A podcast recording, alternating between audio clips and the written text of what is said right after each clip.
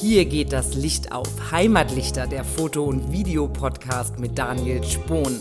Spannende Gäste, interessante Gespräche und wahre Leidenschaft für das schöne Foto. Blende auf. Heute bin ich im Gespräch mit Thomas Zilch. Thomas ist seit vielen Jahren begeisterter Hobbyfotograf und er hat seine Heimat in der Landschaftsfotografie gefunden und insbesondere Europas hoher Norden hat es ihm als Motiv angetan. Aber auch in seiner Heimat in Sinzig am Mittelrhein, da ist er immer wieder mit seiner Kamera in der Natur unterwegs und vor allem schätzt Thomas die Ruhe und die Entspannung, die er hinter der Kamera findet. Wenn du mehr über Thomas und seine Fotografie erfahren möchtest, dann besuch auf jeden Fall seine Homepage www.zilch-fotografie.de und auch unter heimatfotos.de hat Thomas einige seiner besten Bilder eingestellt. Ein Besuch lohnt sich da auf jeden Fall. Alle Links und Infos dazu findet ihr wie immer natürlich auch im Heimatlichter Magazin. Wie bleibe ich als Fotograf dauerhaft kreativ? Welche Tipps und Tricks gibt es da? Welche Quellen der Inspiration können wir nutzen? Und wie gehe ich an eine neue, mir noch unbekannte Fotolocation zielführend heran? Das und noch einiges mehr jetzt im Gespräch mit Thomas Zielch. Viel Spaß! Ja, hallo Thomas, herzlich willkommen im Heimatlichter Podcast. Schön, dass du dabei bist. Hallo Daniel, grüß dich. Freue mich riesig, dass ich hier sein kann. Ja, super. Du Thomas, in der Vorbereitung auf unser Gespräch, da habe ich auf deiner Homepage ein Interview gelesen, in dem du sagst, dass du seit dem Alter von ungefähr 14 dich so ein bisschen ernsthafter mit der Fotografie auseinandergesetzt hast. Du hast damals schwarz-weiß auf Film fotografiert, dann sogar die eigenen Bilder in der Dunkelkammer entwickelt und, und heute, heute, das ist alles digital, alles ist schneller. In deinem Fall ist auch alles bunter geworden als früher. Aber die Fotografie hat ja scheinbar die letzten, und das muss ich leider sagen, fast 40 Jahre für dich nicht seiner Faszination verloren. Oder liege ich da falsch? Ja, da merkt man immer, wie schnell man altert. Es ist richtig, im Alter von 14 hat mir mein Onkel äh, eine Kamera geschenkt und mich quasi mit dem Virus der Fotografie infiziert. Und ja, das hatte dann Höhen und Tiefen, mal mehr, mal weniger Fotografie. Und da, wo ich jetzt gelandet bin, eben die Landschaftsfotografie, betreibe ich so richtig intensiv seit ja, fünf, sechs, sieben Jahren. Und ähm, es ist halt immer beständig eine Weiterentwicklung. Manchmal hat man das Gefühl, es gibt einen Rückschritt, dann rafft man sich wieder auf. Aber du bist ja selber ein sehr guter Fotograf und kennst, kennst ja diese Höhen und Tiefen des Fotografenlebens. Ja, auf jeden Fall. Aber um diese Analogzeit, da beneide ich dich wirklich. Ne? Da, ich bin leider erst eingestiegen, als der Film schon weg war. Ja, das Analoge erlebt ja zurzeit so ein richtiges Revival. Ich habe noch zwei alte Nikons im Schrank liegen, aber ich muss ganz ehrlich sagen, ähm, die Zeit ist für mich vorbei. Also mir geht es ums Fotografieren, ums Draußensein und eben nicht äh, irgendwie, also die Anhänger der Analogfotografie mögen mir das verzeihen, nicht ums sich beschäftigen mit völlig alter Technologie. Das auf jeden Fall. Ich meine, technisch ist in der Fotografie extrem viel passiert, ja, und gefühlt kommt ohnehin jedes Jahr eine Kamera mit einem neuen Must-Have-Feature auf den Markt, ja. Es geht immer weiter, immer weiter. Dann auch in der Bildbearbeitung tut sich natürlich viel. Stichwort künstliche Intelligenz. Die unterstützt einen ja mittlerweile nicht nur bei der Bildbearbeitung, teilweise ist es sogar schon in der Kamera integriert, um einen zu helfen. Und was mich da interessieren würde, kannst du dir vorstellen, dass der Satz, der unter Fotografen eigentlich so omnipräsent ist, äh, Talent ist wichtiger als Technik, dass dieser Satz in Zukunft vielleicht sogar doch an Gültigkeit verlieren wird? Ja, man muss vielleicht fragen, was ist ein Talent? Ist Talent eine natürliche Begabung oder kann man sich Talent aneignen? Ja, vielleicht müssen wir die Frage umformulieren, sind die Fähigkeiten des Fotografen besser oder mehr wert oder wichtiger als Technologie? Und diese Frage möchte ich eindeutig mit Ja beantworten. Wenn man sich die neue Software anguckt, ähm, Photoshop zum Beispiel mit dieser Funktion, die es erlaubt, den Himmel auszutauschen, das ist natürlich schon klasse. Und der normale Betrachter, der merkt da in aller Regel auch nichts mehr davon. Aber für mich jetzt als Fotografen ist natürlich einerseits wichtig, ein, ein schönes Bild zu erstellen, was vielleicht nicht nur mir, sondern auch anderen Leuten gefällt. Aber auf der anderen Seite ist ja der Reiz, draußen zu sein, in der Natur zu sein, auch die Natur zu spüren, ist eigentlich für mich persönlich jetzt mindestens genauso viel wert wie das Ergebnis dann, was man hinterher am Bildschirm oder in ausgedruckter Form dann vor sich hat. Das sehe ich auch so. Zu dem Thema Natur und draußen, da kommen wir gleich noch. Äh, Im Grunde, ja, steckt ja hinter dieser Sichtweise, ja, dass die Technik uns was wegnimmt oder etwas ersetzt. Das gab es ja nicht nur in der Fotografie und ist nicht ganz neu. Schon, ja, habe ich gerade recherchiert, Mitte des 19. Jahrhunderts kam so die Befürchtung auf, dass die Fotografie langsam aber sicher die Landschaftsmalerei ablösen wird. Ja, zum Beispiel gibt es ein schönes Zitat vom Schriftsteller Charles Baudelaire, das besagt, Zitat, die Fotografie ist der Todfeind der Malerei, sie ist die Zuflucht aller gescheiterten Maler, der Unbegabten und der Faulen. Aber trotzdem gibt's immer noch Landschaftsmaler. Gut, äh, Bob Ross ist jetzt vielleicht schon länger tot, aber letzten Endes, es wird schnell der Teufel an die Wand gemalt, aber im Grunde sind es immer noch wir, die den Auslöser drücken müssen, oder? Ja, und, und ob die Fotografie jetzt der Feind der Malerei ist, man mag das in der Vergangenheit bestimmt so gesehen haben, weil so neue disruptive Themen, Technologien, die sorgen ja immer nicht nur für Begeisterung, sondern auch für Ablehnung.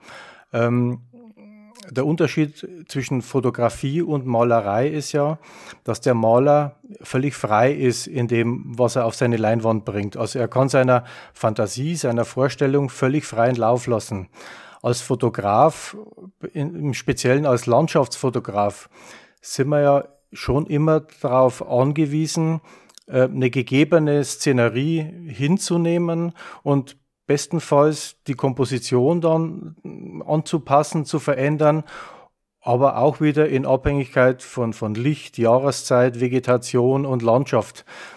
Das heißt, aus meiner Sicht sind es schon zwei völlig unterschiedliche Disziplinen, die Malerei und die Fotografie. Auch wenn sie vielleicht eine ähnliche Bildsprache äh, in gewissen Epochen hatten, kann man ja aber wahrscheinlich schon sagen, oder so habe ich dich jetzt auch verstanden, dass es im Grunde die Landschaftsmaler ja etwas einfacher hatten als die Landschaftsfotografen, denn wenn bei dem Maler die Situation vor Ort nicht so optimal erschien, ja, da hat er die Möglichkeit gehabt, hier vielleicht noch eine Wolke dazu zu malen oder den Nebel da ein bisschen zu verlängern, ne? noch einen Lichtstrahl dazu, in Ankerpunkt für den Betrachter an die, an die richtige Stelle für die optimale Bildkomposition einfach zu versetzen oder ihn dort hinzumalen, wo man ihn eben braucht, während die Kamera ja letzten Endes mehr oder weniger schon einfach die Realität abbildet. Ja, die Kamera bildet die Realität ab, aber ich kann die Realität natürlich auch äh, subjektiv äh, betrachten, gestalten, weil was ist denn schon Realität? Ähm, die Realität ist ja auch also beeinflusst durch meine Komposition, durch die Wahl meiner Brennweite, äh, durch die Wahl meiner Blende, durch die Wahl der Verschlusszeit und so weiter und so fort. Ähm, die Frage ist, ist gibt es überhaupt Objektivität oder Neutralität in der Abbildung? Und ähm, vielleicht nochmal ein Blick zurück in die Vergangenheit zu den, zu den alten Fotografen und im Fotolabor. Was man heute mit Photoshop macht, was natürlich einfach geht, ähm, hat man früher auch in der Dunkelkammer mit Abwedeln und Nachbelichten und so weiter oder durch die Wahl verschiedener Fotopapiere mit unterschiedlicher Gradation auch ausgeübt. Vielleicht nicht so exzessiv wie heute, aber letztendlich war früher auch Fotografie nicht unbedingt eine 100% neutrale Abbildung der Realität. Und wenn man den, den Ansel Adams kennt, den berühmten amerikanischen Landschaftsfotografen, der hat ein Bild fotografiert, äh, heißt Moon über Hernandez. Das ist so eine, ich weiß nicht, mexikanische Landschaft, eigentlich ziemlich unspektakulär und eine flache Landschaft, über der der Mond scheint. Und dieses Bild gibt's in sehr, sehr vielen, äh, ich sage mal, Ausarbeitungen. Ähm, die ersten Ausarbeitungen von dem Bild sehen irgendwie wie ein normal belichtetes Schwarz-Weiß-Bild aus. Also mit ganz normalem Kontrastumfang, äh, eigentlich recht weich. Ähm, und die letzten Ausarbeitungen, also diese Versionen, die dann ein bisschen populär geworden sind, da hast du ganz steile Kontraste, der Himmel ist fast schwarz und so. Und das zeigt uns ja auch, dass auch die alten Meister, wie du das genannt hast, auch ihre Werkzeuge benutzt haben und, und höchst kreativ waren und nicht unbedingt äh, die Absicht hatten, die Landschaft, die vor ihnen lag, tausendprozentig neutral abzubilden. Das finde ich einen spannenden Punkt, weil Ähm, man ist ja in der Landschaftsfotografie, wenn man sie klassisch versteht, schon irgendwie in so einem gewissen Zwiespalt. Man möchte schon eine Realität, zumindest Realität in der Form, dass das, was das Bild zeigt, realistisch aussieht, darstellen. Ja, aber trotzdem will ich ja dem Bild auch, äh, will ich das Bild irgendwie optimieren von seiner Gestaltung. Ich will ihm eine äh, persönliche, eine künstlerische Note verleihen. Und da kann ich dann ja genau auf diese Sachen zurückgreifen. Wie du schon sagtest, Brennweite, Reichweite, andere Verschlusszeiten oder vielleicht auch mal eine progressivere Entwicklung. Das Beispiel von dir mit Ansel Adams, da sieht man vielleicht ganz gut, wie man auch dann so eine Handschrift entwickelt, ja, und wie sich dann auch nach und nach ein Bild wirklich die Handschrift bekommt, obwohl das Ausgangsmaterial immer noch dasselbe ist wie vorher. Mhm. Genau. Jetzt hatten wir die alten Meister, da kann man ja sagen, die alten Meister der Fotografie oder eben auch die Landschaftsmaler aus dem 19. Jahrhundert. Ziehst du die schon auch hier und da so als Inspirationsquelle zu Rate, um zu gucken, okay, wie und warum gefällt mir dieses Bild und nicht nur mir, sondern generell kommt es vielleicht gut an? Was ist das Besondere an diesem Bild und wie kann ich das auch fotografisch umsetzen? Also ich denke mir dann oft auch so, ja, mit welcher Brennweite hätte man heute einen solchen Seeeindruck oder ja, wie wie, könnte ich das Bild machen? Ist das für dich eine Quelle der Inspiration? Ja, auf jeden Fall. Also ich schaue mir zum Beispiel gerne Bilder vom Caspar David Friedrich an. Ähm, das bekannte Bild Wanderer über dem Nebelmeer kennt wahrscheinlich jeder. Und ähm, die, die, die Maler, die Landschaftsmaler, die waren ja nicht angewiesen auf eine reale Landschaft, die vor ihnen lag und konnten daher in ihren Bildern das Thema Komposition eigentlich perfekt abdecken. Jetzt, wenn man also ein Bild vor sich hat ähm, mit, mit einer perfekt komponierten Landschaft, dann gucke ich schon, wie, wie, wie ist das Motiv eingerahmt, wie ist die Linienführung, wie ist das Licht, ähm, welche, ich sag mal, Naturerscheinungen wie Wolken, Nebel, Düsternis werden da verwendet. Das fließt dann schon in meine eigene Fotografie ein. Das ist auf jeden Fall eine Inspirationsquelle. Äh, wahrscheinlich aber hier und da auch natürlich eine Frustrationsquelle, ja, weil wie du sagst, die Maler konnten da mal noch einen Strich mehr machen und da war die Komposition perfekt und wir stehen vielleicht äh, irgendwo vor Ort und denken, ach verdammt, warum wächst denn der Baum jetzt nicht doch noch zwei Meter weiter rechts oder links? Da wäre er genau im goldenen Schnitt und meine Komposition wäre perfekt und nicht immer findet man ja auch eine so perfekte Komposition und muss da mit dem arbeiten, was man vorfindet. Also an eine ganz neue Location ist natürlich, man ist natürlich dann unvoreingenommen, weil die Location ist neu, die muss man sich erschließen. Und da kann es natürlich Elemente geben, wo man sich denkt, naja, der Baum ein Stückchen weiter links oder größer oder kleiner oder warum zum Teufel muss da hinten jetzt ein Haus stehen. Das kann schon passieren. Aber letztendlich muss man dann einfach damit leben. Und mein Ziel ist eben nicht dann auf Teufel komm raus ein Bild zu machen und es dann vielleicht hinterher, ja, vielleicht ein bisschen zu bearbeiten, damit es schön wird, sondern wenn man Motiv in der Natur nicht gefällt, dann ist es einfach so, dann ist es nicht mein Motiv. Man kann dann vielleicht variieren, den Standort wechseln oder so oder mit anderen Brennweiten also ich versuche dann immer ähm, vielleicht mit, mit langen Brennweiten zu arbeiten, um Details vielleicht äh, raus, rauszuziehen. Aber ich bin da immer ganz entspannt, auch wenn ich einen längeren Weg hinter mir habe. Wenn ich irgendwo hinkomme und das funktioniert nicht, dann funktioniert es nicht. Ja? Also das kann man ja nicht erzwingen. Ja, das stimmt, aber das muss man oder musste ich auch erst lernen, ja, dass, dass man sagt, okay, ich hatte vielleicht eine andere Bildidee im Kopf, aber die soll es eben jetzt heute nicht sein. Die Frage ist ja mit, mit der Bildidee. Was hat man im Kopf? Was nimmt man mit? Oder wie weit ist man sogar vorbelastet und hat Scheuklappen auf, wenn man an irgendeine Location kommt? Weil jeder von uns, ähm, wenn er irgendwo auf Fotoreisen geht, guckt natürlich ins Internet, was gibt es da für Locations, was gibt es für Bilder und so weiter. Und ich kenne halt wirklich Leute oder habe es erlebt, die gehen dann so vorgebrieft an eine neue Location, haben so fertige Bilder im Kopf und sind eigentlich dann überhaupt nicht mehr in der Lage, sich, sich selber ein Bild, ein Motiv zu erschließen. Ja. Und das finde ich eigentlich schade. Und die Theorie von mir ist vielleicht, man soll es manchmal riskieren, sich nicht allzu gut vorzubereiten, weil man sich dann gedanklich und vielleicht kreativ ein bisschen einschränkt. Ich würde jetzt natürlich nicht äh, an eine, an eine neue Location nach Norwegen fahren, ohne im geringsten zu wissen, was mich da erwartet. Ja. Aber diese ganzen ikonischen Locations, die man kennt, auf den Färöerinseln, in Lofoten, auf Senja und so weiter, man kennt eigentlich nur diese Bilder, aber es gibt viel, viel, viel mehr Locations und Motive dazwischen, die noch keiner fotografiert hat. Man muss sich bloß trauen, mal von den ausgetretenen Pfaden so ein bisschen abzuweichen. Und wenn man dann eben nicht oder wenn man keinen Wert darauf legt, auf, auf Likes und Klicks und was weiß ich und Anerkennung aus dem Internet, wenn man sich davon frei macht, was heutzutage zugegebenermaßen schwer ist, ähm, dann wird man eigentlich ziemlich frei in, in, in, in, in der Ausübung der Kreativität. Ja, also da bin ich vollkommen bei dir. Ich würde für mich persönlich sogar so weit gehen, dass ich sagen kann, dass bei mir Inspiration durch andere Bilder auch sehr schnell zu einer Blockade meiner eigenen Kreativität führen Ganz genau. Kann. Ja, weil man ist so vorgebrieft, natürlich man möchte im Idealfall vielleicht noch einen draufsetzen und sagen, ja, das ist schon ganz gut, was ich da im Internet gefunden habe, aber das geht vor Ort noch besser, ja. Geht's oft nicht, auch weil du natürlich immer mit den Bedingungen, mit den Lichtsituationen, mit dem Wetter arbeiten musst, wie du es findest. Aber man ist so vorgebrieft und ich bin zum Beispiel jetzt, ja, ein bisschen äh, anderes Thema, aber ich bin bei meinem Tasmanien-Projekt sogar so weit gegangen, dass ich mir ganz viele Sachen bewusst überhaupt nicht recherchiert habe, einfach hingefahren und gucken, welche Motive reizen mich? Was finde ich spannend? Ja, das Motiv soll mich finden.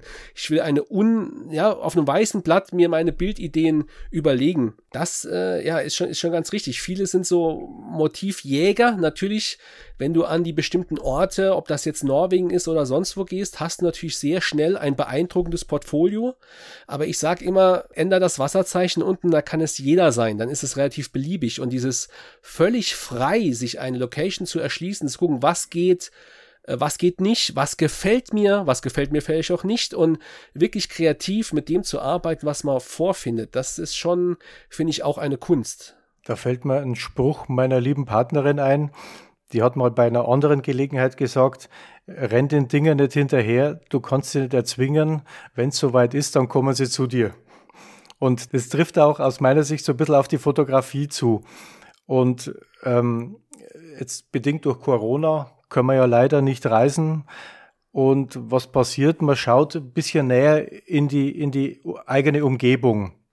Und ich wohne hier in der Ecke zwischen äh, Bonn und Koblenz, direkt äh, am Ausgang des Ahrtals, also eine kleine Rotweingegend. Und ja, ich wohne seit einem Vierteljahrhundert hier und man kennt die Gegend. Ja. Aber ich persönlich nicht mit dem Auge des Fotografen. Ja. Und jetzt gezwungen durch Corona habe ich natürlich vor ein paar Monaten angefangen, mir die Gegend auch nochmal mit der Kamera zu erschließen. Und das ist halt dann auch praktisch, ja, weil man ist da schnell, es kostet nichts, außer ein paar Kilometer mit dem Auto. Und wenn es nichts ist, wenn das Wetter nicht passt oder wenn man keine Location findet, dann fährt man halt das nächste Mal wieder hin und nochmal und nochmal. Und das geht halt schön, äh, wenn man, wenn man also eine Fotogegend so ein bisschen vor der Haustür hat nach Norwegen oder Schottland oder so kann man das von uns aus hier vielleicht nicht so leicht machen ich denke, dass das vielleicht auch so ein bisschen der Grund ist, wenn man schon eine Reise unternimmt und gerade eine Fotoreise, wenn der Partner noch mitkommt, der vielleicht auch gar nicht fotografiert, dann ist man sowieso immer etwas eingeschränkt, ja. Und dann will man vielleicht auch auf Nummer sicher gehen und nimmt die sicheren äh, Kompositionen und die, die Highlights einfach mit, während äh, zu Hause vor der Haustür, wo man öfters hingehen kann, kann man ja auch viel kreativer arbeiten, weil es nicht schlimm ist, wenn ich an diesem einen Tag jetzt kein gutes Bild hinbekomme. Ich gewinne aber immer wieder wieder neue Eindrücke und neue Ideen für neue Bildkompositionen, die vielleicht aber anders funktionieren. Und ich glaube auch, dass die besten, kreativsten Bilder dort entstehen, wo du immer, immer wieder hingehst. Das sagen ja auch viele Fotografen, also bekannte Fotografen, dass man Locations so oft wie möglich besuchen soll. Also nicht Locations im Sinne von einer Bucketlist einfach abhaken, wie, wie eine Sammlung von Trophäen, sondern so oft wie möglich zu den Locations hin, weil die ein und dieselbe Locations schaut bei unterschiedlichen Jahreszeiten, Vegetationsständen, Tageszeiten äh, völlig unterschiedlich aus. Ist nicht jede Location geeignet, dass man die vielfach abbildet, aber wenn das Zeug vor der Haustür liegt, dann kann man das auf jeden Fall versuchen. Gut, man muss natürlich auch die grundlegende Arbeit erstmal leisten, ja, eine Komposition finden, wo soll ich mein Stativ hinstellen, welche Brennweite macht hier Sinn, welche Tageszeit wäre vielleicht besser geeignet. Hast du da irgendwie so ein Workflow für dich, wo du sagst, okay, zuerst gucke ich mal danach, dann danach, äh, jetzt zuerst lege ich meinen Bildausschnitt fest, oh, überlege mir die Brennweite, dann ja, suche ich nach dem Vordergrund oder wie, wie, gehst du da ran, wenn du irgendwo hinkommst, wo du noch nicht warst und denkst, so, aber hier muss doch ein gutes Bild möglich sein? Ja, ich dir mal erzählen, wie das das vor ein paar Wochen war, ähm, im Ahrtal, wo man auch gedacht habe, ja, immer, immer die gleichen Bilder aus dem Ahrtal, suchst du mal was Neues. Ich gehe recht gern wandern und dann habe ich mal auf äh, Google Earth, das kann man ja schön durch die Gegend fliegen und habe eigentlich ganz kurz mal mir die Gegend angeguckt und dann bin ich losgezogen mit den Wanderklamotten, aber ohne Fotoausrüstung. Ich habe nur die, die Nikon dabei gehabt, ich glaube mit, mit einer Festbrennweite und bin einfach gelaufen in der Gegend, wo ich mir gedacht habe, da guck's jetzt mal, ob es da noch was anderes gibt als diese ganzen Standardansichten. Natürlich habe ich vorher auch ein paar Beispielbilder gesucht, aber auch nichts gefunden, vielleicht zum Glück. Und wenn man dann so eine Ecke findet, wo man sagt, hm, da ist jetzt die Aussicht schön, dann kann man ja mal versuchen, ähm, ja, mit, mit dem iPhone vielleicht ein bisschen Kompositionen auszuprobieren, mal zu testen, verschiedene Brennweiten, weil ich glaube, ein großer Fehler ist es, ähm, ich habe das früher auch gemacht, an die Location, Stativ ausgeklappt, aufgestellt, in den Boden gerammt, Kamera drauf und dann Bilder gemacht. Also mein Tipp ist, das Stativ so spät wie möglich auszupacken und aufzustellen, sondern wirklich probieren, versuchen mit der Kamera ähm, auch mit den, mit den Füßen zu zoomen. Ja. Und da glaube ich, findet man viel mehr raus, kriegt viel stimmigere Bilder, Bilder als wie wenn man sofort äh, richtig loslegt und, und mit schwerem Geschütz auf die Motive schießt. Das bedeutet letzten Endes, wenn ich dich da richtig verstehe, sich, bevor man seinen Kamerastandpunkt überhaupt wählt, da geht die meiste Arbeit rein. Ja, wenn dann nachher der Standpunkt gefunden ist, das Stativ steht und ich mir dann Blende Verschlusszeit ISO wähle, klar, das ist nochmal eine eigene, äh, eine ganz eigene Thematik, aber im Grunde, und so gehe ich auch oft vor, auch wieder vielleicht um so eine Brücke zu den Landschaftsmalern zu schlagen. Das ist das, was ich auch in Workshops immer wieder sage. Der Landschaftsmaler, der musste sich extrem gut überlegen, auch wenn er im, in, im schöpferischen Prozess freier war als wir Fotografen. Aber er musste sich genau überlegen, wo er seine Staffelei hinstellt wo er dann vielleicht über Tage hinweg immer wieder an dieser Komposition malen wird, ja. Bei uns Fotografen ist dieser Schaffen, Schaffungsprozess jetzt letzten Endes je nach Verschlusszeit auf paar Hundertstel, Tausendstel Sekunden zusammengeschrumpft, ja, aber trotzdem müssen wir uns die ganze Arbeit ja vorher auch machen, weil wir eben die Komposition und die Perspektive eben ja, vielleicht auch noch nicht in der Bildbearbeitung nochmal verändern können, ja. Und da ist eigentlich der Punkt, da muss die Zeit reinfließen, die muss man dann natürlich aber auch haben, bevor das Licht gut ist, bevor ich auslösen muss, um da da zu sein. Ich denke, du bist auch immer Stunden vor, vor eigentlich dem schönen Licht an der Location, um das alles für dich herauszufinden. Ja, auf jeden Fall. Jeder, der schon mal versucht hat, unter Zeitdruck zu fotografieren, weiß, dass das nicht funktionieren kann. Ja. Also einfach mal schnell hingehen, ein Bild mit heimbringen, läuft nicht, zumindest nicht bei mir. Also ein, zwei Stunden vor Sonnenauf oder Untergang äh, dort zu sein, in aller Ruhe, vielleicht auch sich mal hinzusetzen und einfach mal in die Landschaft zu gucken und versuchen zu spüren, wie sich die Landschaft anfühlt, bevor man die Kamera auspackt. Solche Momente, die kann ich richtig genießen. Sind leider seltener geworden, aber wenn man richtig allein unterwegs ist und Zeit hat und atmen kann, die Landschaft spüren kann, dann glaube ich, läuft es mit dem Fotografieren dann auch ein bisschen, bisschen geschmeidiger. Ja, da steckt ja im Grunde auch dahinter, dass man als Fotograf sich im Grunde nur Motive vornehmen sollte, die einen auch wirklich interessieren. Ja, und als Landschaftsfotograf, wer da eine Aversion gegen Natur hat und seinen Aufenthalt in der Natur so kurz wie möglich halten will, ja, schnell hoch, schnell Bild, oh, Hauptsache wieder auf die Couch, ja, dann glaube ich, wird man das zumindest langfristig und wenn man nicht nur bekannte Kompositionen abfotografiert, den Bildern ansehen. Und für dich, und so steht es auch auf deiner Homepage geschrieben, hat ja auch dieses Naturerlebnis seinen ganz eigenen Wert. Und du hast vorhin auch gesagt, auch wenn du ohne Fotoapparat losziehst, der fotografische Blick, der schweift natürlich immer so über die Landschaft und guckt, ah, was kann ich da vielleicht machen, aber man muss letzten Endes sich auch draußen gerne aufhalten und die Natur lieben, um sie dann auch in ästhetische Bilder verpacken zu können. Ja, es gibt bei uns im Ahrtal eine schöne Ecke, die Saffenburg. Das ist so eine alte Burgruine. Da ist man in 20 Minuten hochgelaufen vom Parkplatz aus. Und da wollte ich letztes Jahr im November die aufgehende Sonne fotografieren. So mit Blendensternen und so weiter. So, als ich da ankam, war Nebel von ganz unten bis ganz oben. Haben wir gedacht, na gut, ist nicht weit, gehst du hoch. Und dann stand ich da, ja gut, der Nebel hat sich kein Millimeter bewegt.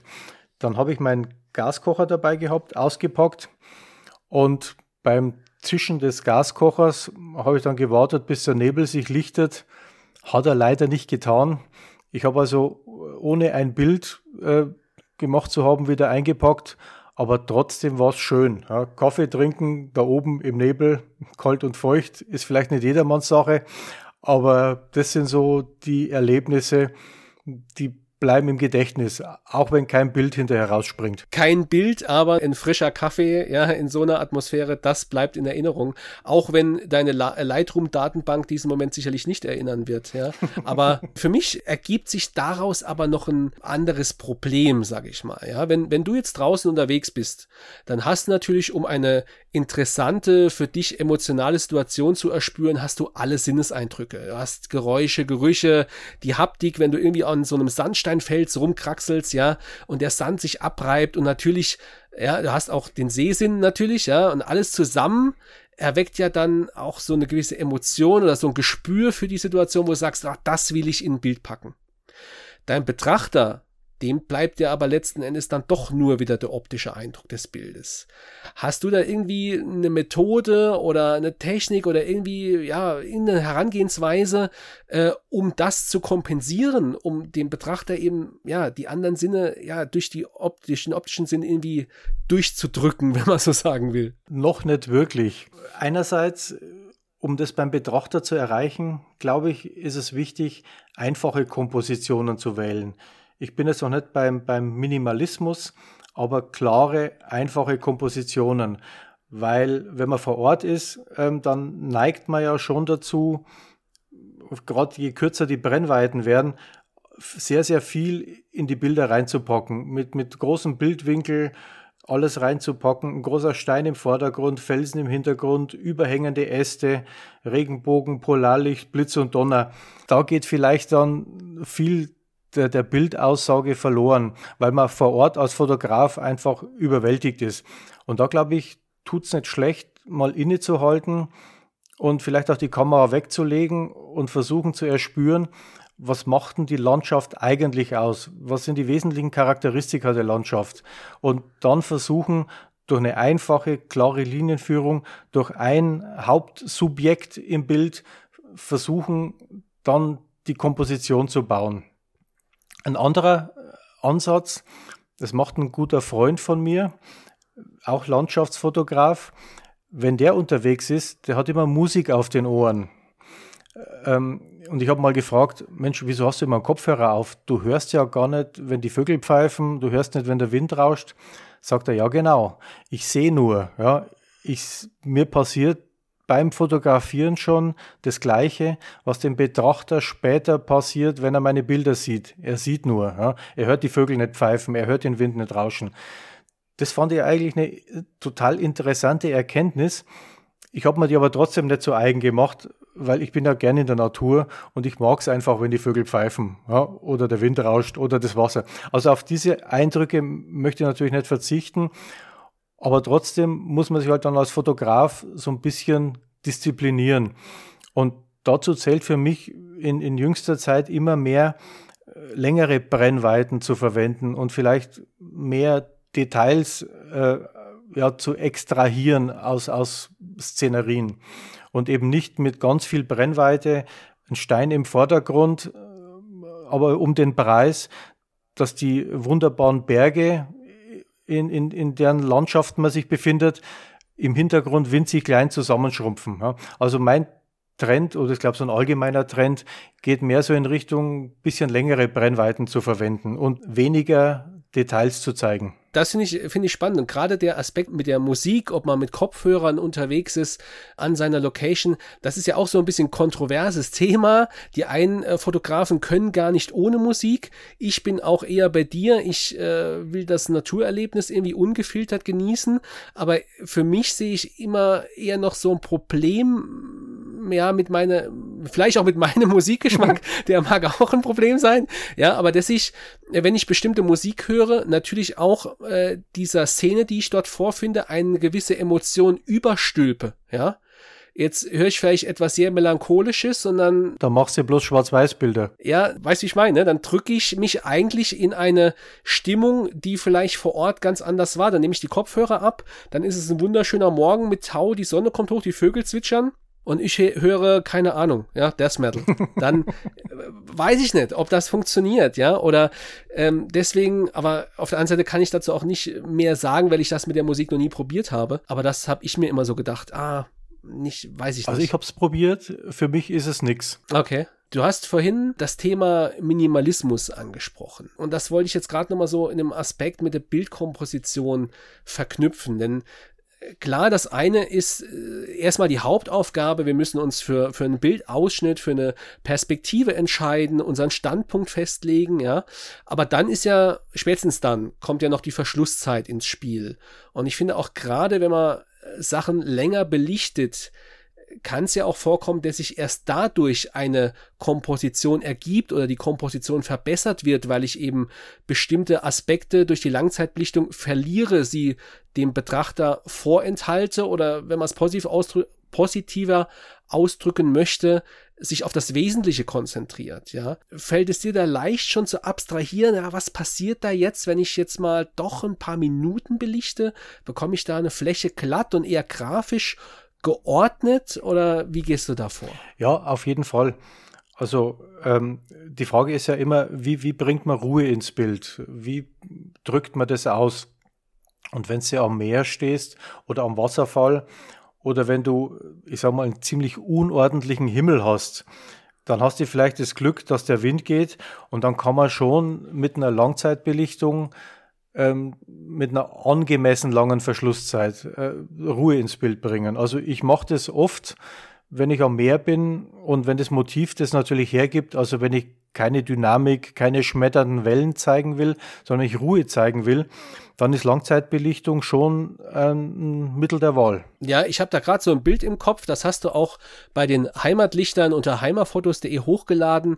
Das Bild heißt Nordic Night, das ist, ich denke, reine auf den Lofoten, vorne rechts ein Häuschen in der blauen Stunde beleuchtet und das Meer ist eben spiegelglatt. Das ist ja so ein Bild, wenn du das mit einer Hundertstel mit einer Zehntel oder einer halben Sekunde belichtest, werden die ganzen Wellenkämme auf der See äh, ja viel zu viel Struktur in das Bild bringen. Und so hast du ja eine, eine Fläche optisch bereinigt, die du so vor Ort gar nicht sehen konntest. Wie hast du das vor Ort genau gemacht? Ja, das Bild war eigentlich an sich nicht geplant. Ich war da auf einer Fotoreise mit ein paar Bekannten und wir waren am Rückweg. Wir hatten schon ein paar schöne Polarlichter im Kasten. Und das war dann die Gegend um Rheine, Hamneu. Und dann sind wir eben da vorbeigefahren und wir haben den, den Himmel gesehen und das Licht und dann eben diese schön beleuchtete äh, rote Hütte. Und ich habe gesagt, komm, bleib mal bitte stehen. Es war ziemlich kalt und ich war dann zusammen mit einem Kollegen, waren wir bloß zu zweit und haben dieses Bild gemacht. Und die anderen haben uns dann äh, beneidet, die, die im warmen Auto sitzen geblieben sind. Und ich weiß die Belichtungszeiten immer so ganz lang, aber der Himmel ist ja relativ wolkenlos. Man sieht so ein bisschen Bewegung in den Wolken und die Wasserfläche war, es war ja in der Nacht, war eigentlich sehr, sehr ruhig. Also allzu lang kann die Belichtungszeit nicht gewesen sein. Aber das Schöne ist halt an diesen Langzeitbelichtungen, dass die, die Farben dann auch immer zumindest in meinem Gefühl, ein bisschen intensiver werden, ein bisschen schöner werden. Und das Surreale, also so die, diese Polarnacht, die ja irgendwie doch keine Nacht ist, Ähm, das ist eigentlich das, was mir an dem Bild gefällt, zusammen mit, mit dem ruhigen Himmel, mit der ruhigen Wasseroberfläche. Ja, und dann noch natürlich der Farbkontrast, ne? blaue Stunde und das wohlig warm beleuchtete Haus, das ist natürlich, das ist natürlich super. Für alle Hörer verlinke ich natürlich das Bild gerne in den Show Notes, damit ihr euch das ansehen könnt.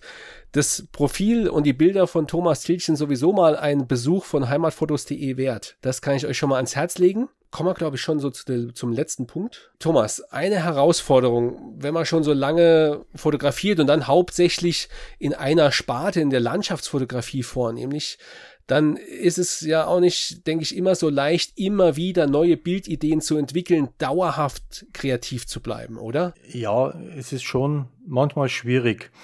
Ich meine, manche Landschaften machen es einem leicht. Also meine eindeutigen Lieblingsecken zumindest von denen, die ich bisher besuchen durfte, ist, sind natürlich Nordnorwegen, Schottland, die Isle of Skye oder auch die Bretagne. Und da muss ich sagen, ich glaube, da könnte ich noch 50 Mal hinfahren, da würde ich immer wieder was finden. Da bin ich überzeugt davon.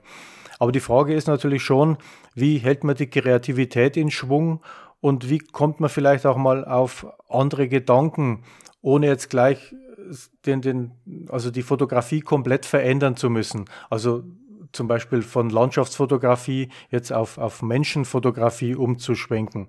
Ich muss sagen, das wird mir auch gefallen. Habe ich auch ein paar Mal versucht. Aber Motive, die sich bewegen und die mit mir reden, äh, die, die liegen mir nicht so. Also das heißt, was gibt es für Möglichkeiten, die Kreativität so ein bisschen zu fördern? Ich habe da im vorletzten Jahr äh, mir ja eigentlich eine ziemliche Last aufgebürdet und habe so ein 365-Tage-Projekt gestartet. Das bedeutet, man macht an 365 aufeinanderfolgenden Tagen jeden Tag ein Bild. So, das wäre ja einfach, jeden Tag ein Handybild machen. Also habe ich mir zusätzlich auferlegt, jeden Tag ein Bild mit der Nikon. Ich habe zurzeit eine Nikon Z7, die war damals noch recht neu, war der Systemwechsel von Fuji nach Nikon. Und wie gesagt, ich habe mir auferlegt, jeden Tag ein Bild mit der Nikon. Und zusätzlich in den ersten, glaube ich, 50 Tagen die Bilder ausschließlich mit 50 mm Festbrennweite. So. Und haben wir gedacht, du findest bestimmt jeden Tag ein tolles Motiv. Auf dem Weg zur Arbeit, ich fahre immer mit der Bahn zur Arbeit und habe dann ein bisschen zu Fuß zu laufen. Haben wir gedacht, du findest Motive über Motive. Naja, nach dem 30., 40. Bild ist es wirklich ganz schön schwer geworden. Ich habe es dann auch fünf, sechs Mal nicht geschafft, ein Bild zu machen, weil auf Dienstreisen ist es halt wirklich nicht immer möglich. Ähm, und habe dann einfach am nächsten Tag zwei Bilder gemacht. Aber ich war trotzdem ein ganzes Jahr dran und habe dadurch Bilder gemacht und bin irgendwie auf Gedanken gekommen, die mir sonst wahrscheinlich nie gekommen wären. Es sind sicherlich keine Meisterwerke entstanden, aber doch die eine oder andere Überlegung, der eine oder andere Impuls, der mit Sicherheit in meine Landschaftsfotografie dann auch einfließen wird. Also wie, wie baut man Details ein oder besser vielleicht, wie, wie sieht man überhaupt? Ja? Also der, wenn man den ganzen Tag unterwegs ist und sich zwingt, Motive zu sehen, da bleibt schon was hängen. Und ein anderer Nebeneffekt war, durch die Beschränkung auf Festbrennweiten, ähm, ich fotografiere recht gern mit Festbrennweiten, die, die Einschätzung, welche Brennweite für, eine, für ein bestimmtes Motiv sinnvoll ist, die schult man natürlich auch. Und unterm Strich muss ich sagen, war ich zwar wirklich, wirklich froh, dass das Projekt letztes Jahr im September rum war, aber ich möchte es auch nicht missen. Aber ich glaube, es wird eine Zeit lang dauern, bis man wieder so ein Ding auferlege. Das ist äh, sicherlich ein spannendes Projekt, aber die Erkenntnis, wie viel es dir für deine fotografische Entwicklung und auch für die Schulung deines Auges gebracht hat, kann ich mir vorstellen, ist jetzt vor allem in der Nachbetrachtung. Hat es sich im Projekt nicht auch oft so angefühlt, jetzt fotografieren zu müssen? Ja, eindeutig. Oftmals, das sage ich auch ganz ehrlich, war es echt eine Qual. wenn man von der Arbeit heimgekommen ist, irgendwie platt war, völlig das Fotografieren vergessen hat und sich dann sagen musste, verdammt, ich muss noch mal raus. Das war schon, das war schon äh, schmerzhaft manchmal. Hm, aber trotzdem, man ist dann um jedes Bild froh, um jeden Zentimeter, den man dem Ziel näher kommt, ist man froh. Und ich habe mir dann gedacht, was, was machst du mit diesen ganzen Bildern? Ich habe dann auch 366 Bilder gemacht, weil äh, ich hatte dann die Idee, ich mache ein Poster aus all diesen Bildern und wenn man die so äh, in so einem Rechteck anordnet, braucht man eine gerade Anzahl von Bildern. Also habe ich noch ein weiteres Bild gemacht und das Poster hängt jetzt an meiner Wand und erinnert mich halt immer dran an dieses Abenteuer. Ja, super. Das äh, kannst du wahrscheinlich auch jedem, der gerade zuhört, mal empfehlen, sich mal so eine Mammutaufgabe aufzubürden, weil äh, spätestens, wenn dann in der Nachbetrachtung auch die Verklärung eintritt, war das Ganze gar nicht mehr so schlimm und hat einen doch richtig weitergebracht. Man merkt sich ja zum Glück immer nur die schönen Dinge. Genau. ich, kann, ich kann so einen Link auf dieses Gesamtbild kann ich dir gerne zuschicken. Ja, auf jeden Fall. Dann packe ich das noch in die Show Notes unter diese Folge. Das machen wir auf jeden Fall. Da hätte ich noch so eine abschließende Frage. Ähm, Thomas, hast du gerade wieder auch für 2021 ein 365-Tage-Projekt oder war das letzte erstmal genug? Also für 2021 habe ich bestimmt kein 365-Tage-Projekt, auch kein 52-Wochen-Projekt. Ich glaube, das war eine einmalige Geschichte. Ähm, wegen Corona liegt es natürlich neu, sich wieder solche Dinge aufzuerlegen. Aber der Eindruck von meinem ersten und bisher einzigen 365-Tage-Projekt, der ist noch stark genug, dass ich mir das jetzt nicht unbedingt kurzfristig wieder antun muss. das das glaube ich dir gern, Thomas. Super.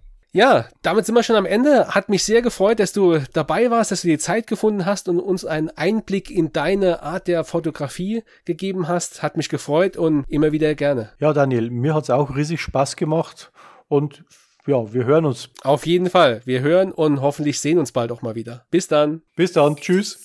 Das war Thomas Zilch im Gespräch. Ja, und diese, genau wie kommende Folge, wird euch präsentiert von unserem Sponsor Born to Design. Born to Design programmiert nicht nur herausragende Websites, auch hochwertige Werbe- und Imagefilme werden von ihnen konzipiert und produziert und das zu Lande, genauso wie in der Luft. www.born2, also 2 als Zahl, Design freut sich auf euren Besuch. Und wo wir gerade beim Thema Video sind, in der kommenden Folge ist Laura Oppel zu Gast. Wir gehen der Frage nach, welche spannenden Möglichkeiten, aber auch welche Hürden das Bewegtbild im Vergleich zur Fotografie an uns stellt. Darüber hinaus wird aber auch das Thema Composings, Kunst und Moral in der Fotografie ein Thema sein. Und wenn du diese noch keine weitere Folge des Heimatlichter Podcasts mehr verpassen möchtest, dann abonniere am besten gleich den Kanal. Ich freue mich, wenn ihr auch beim nächsten Mal wieder dabei seid. Euer Daniel.